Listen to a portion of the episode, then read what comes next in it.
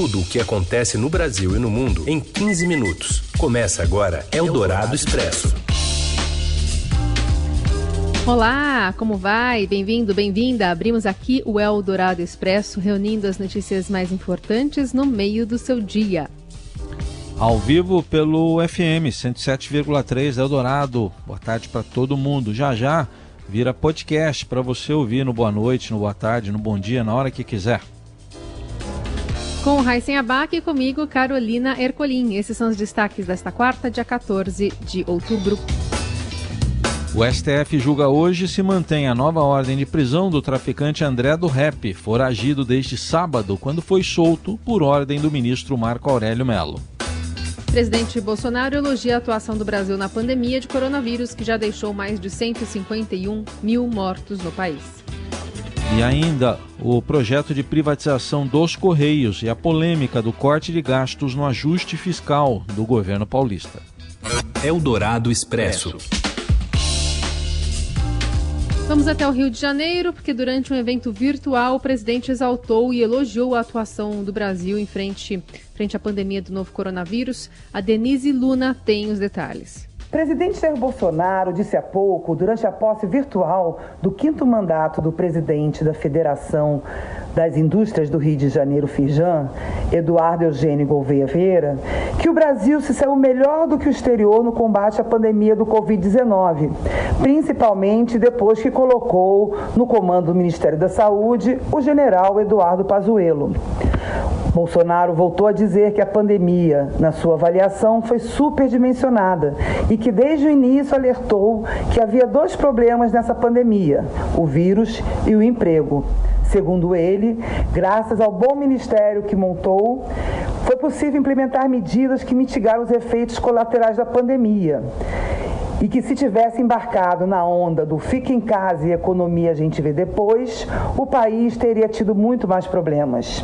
Segundo ele, a economia está se recuperando de uma forma muito melhor do que esperado e que se as taxas de emprego neste mês apresentarem o mesmo crescimento que apresentaram no mês passado, é sinal de que a economia engatou de vez. Eldorado Expresso.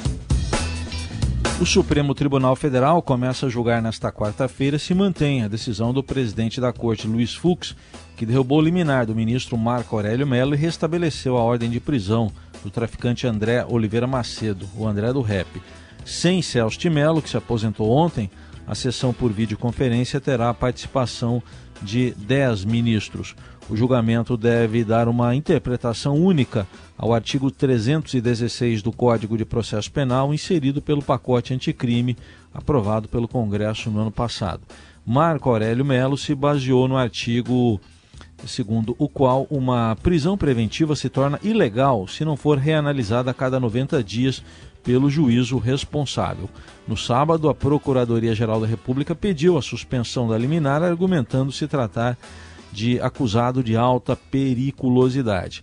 A solicitação foi aceita por Luiz Fux, mas André do Rep já havia saído da prisão e agora é considerado foragido.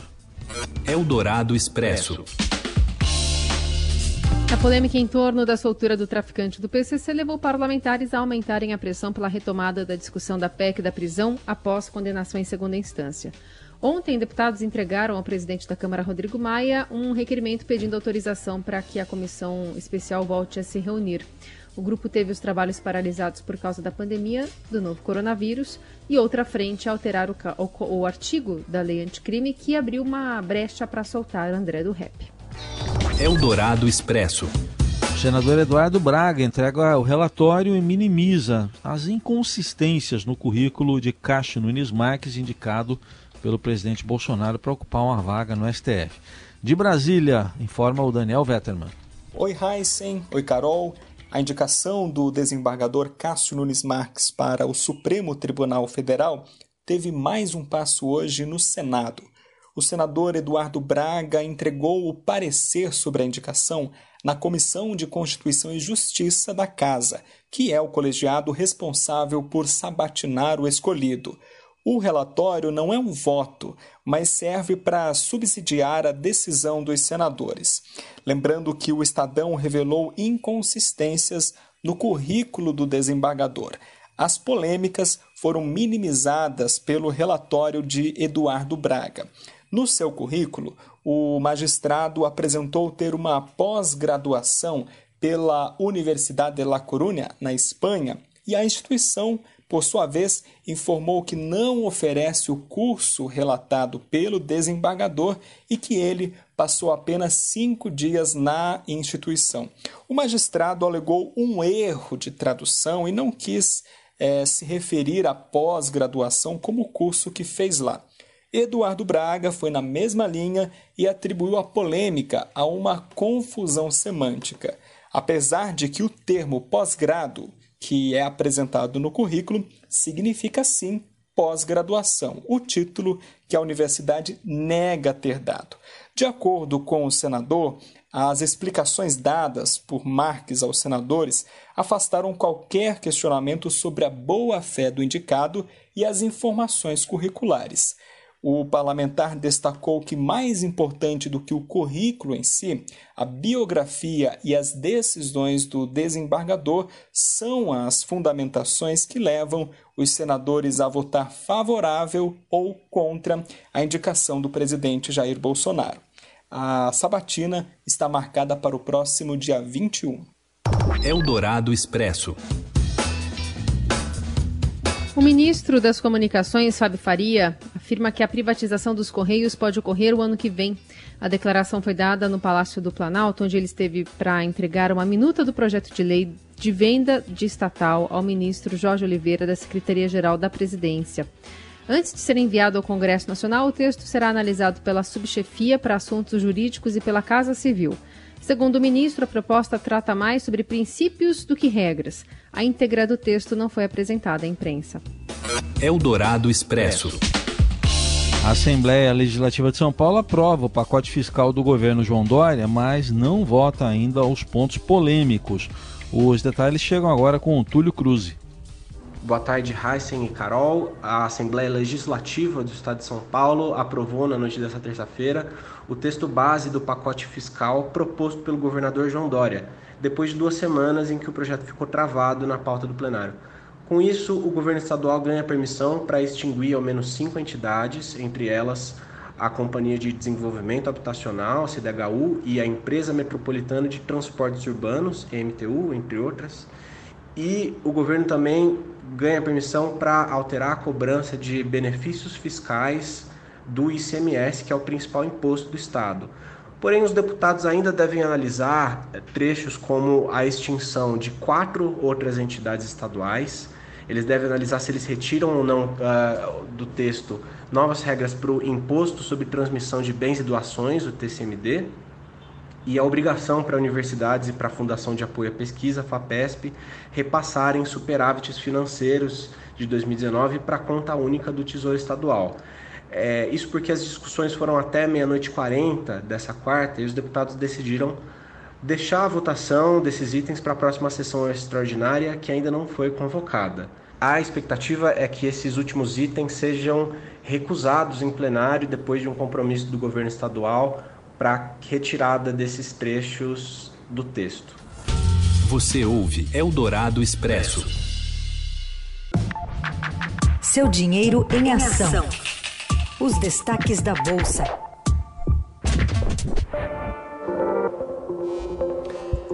Com a Júlia Viltin. Boa tarde, Júlia.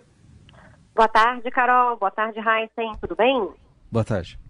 Júlia, conta pra gente, por favor, como é que está operando o Ibovespa e o dólar nesta tarde?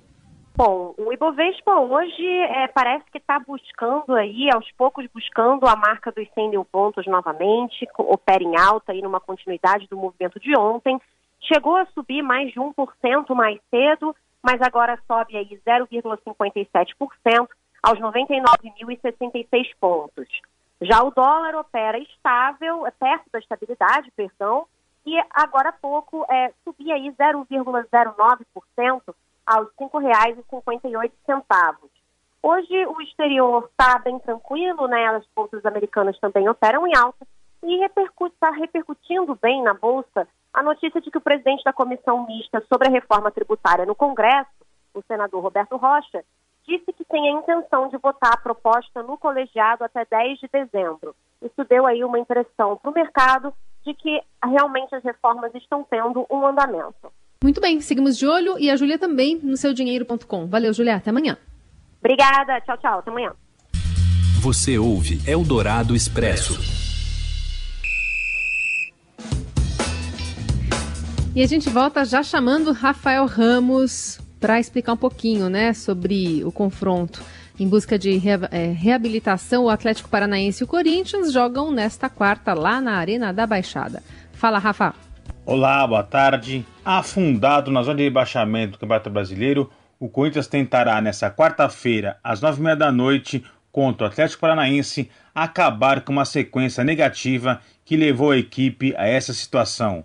O time vem de uma série de cinco jogos sem vitórias. São três empates e duas derrotas. O responsável por tentar tirar o time do buraco será o técnico Wagner Mancini, contratado para substituir o interino Diego Coelho. Sem muito tempo para fazer treinos com a equipe, o novo treinador já avisou que o momento é de trabalhar o lado psicológico dos atletas. Lembrando que, na última rodada, o Corinthians foi derrotado por 2 a 1 pelo Ceará fora de casa e teve o goleiro Cássio expulso.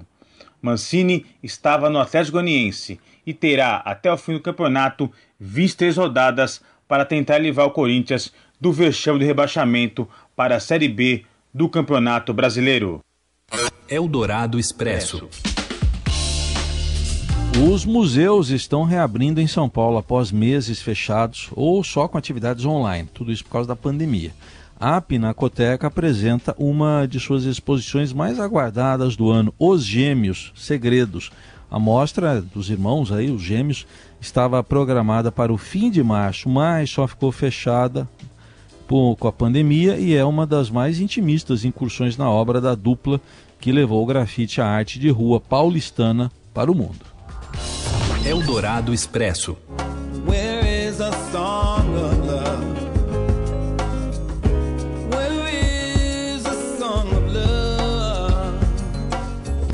Stevie Wonder está de volta com duas músicas inéditas: I Can't Put It in My Hands of, of Fate e Where Is Our Love Song. Marcam o retorno do artista desde o single All About the Love Again de 2009. Escrita pelo artista, ambas as canções tratam dos debates e desafios globais de hoje. Em Can't Put It in the Hands of Fate, ele traz quatro artistas do hip hop Rhapsody, Cordy, Kika e Busta Rhymes. Já a música Where Is Our Love Song tem a participação do guitarrista Gary Clark Jr. e fala sobre onde estão nossas palavras de esperança, oração pela paz e nossa canção de amor tão desesperadamente necessária. Segundo informações da gravadora, Steve doou os royalties da faixa para a Feeding America, uma ONG norte-americana que alimenta mais de 46 milhões de pessoas.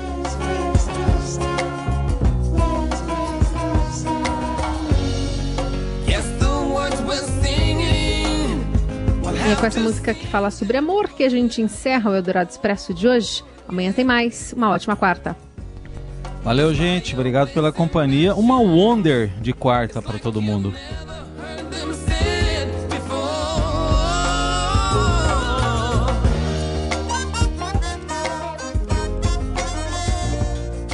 Você ouviu Eldorado Expresso tudo o que acontece no Brasil e no mundo em 15 minutos.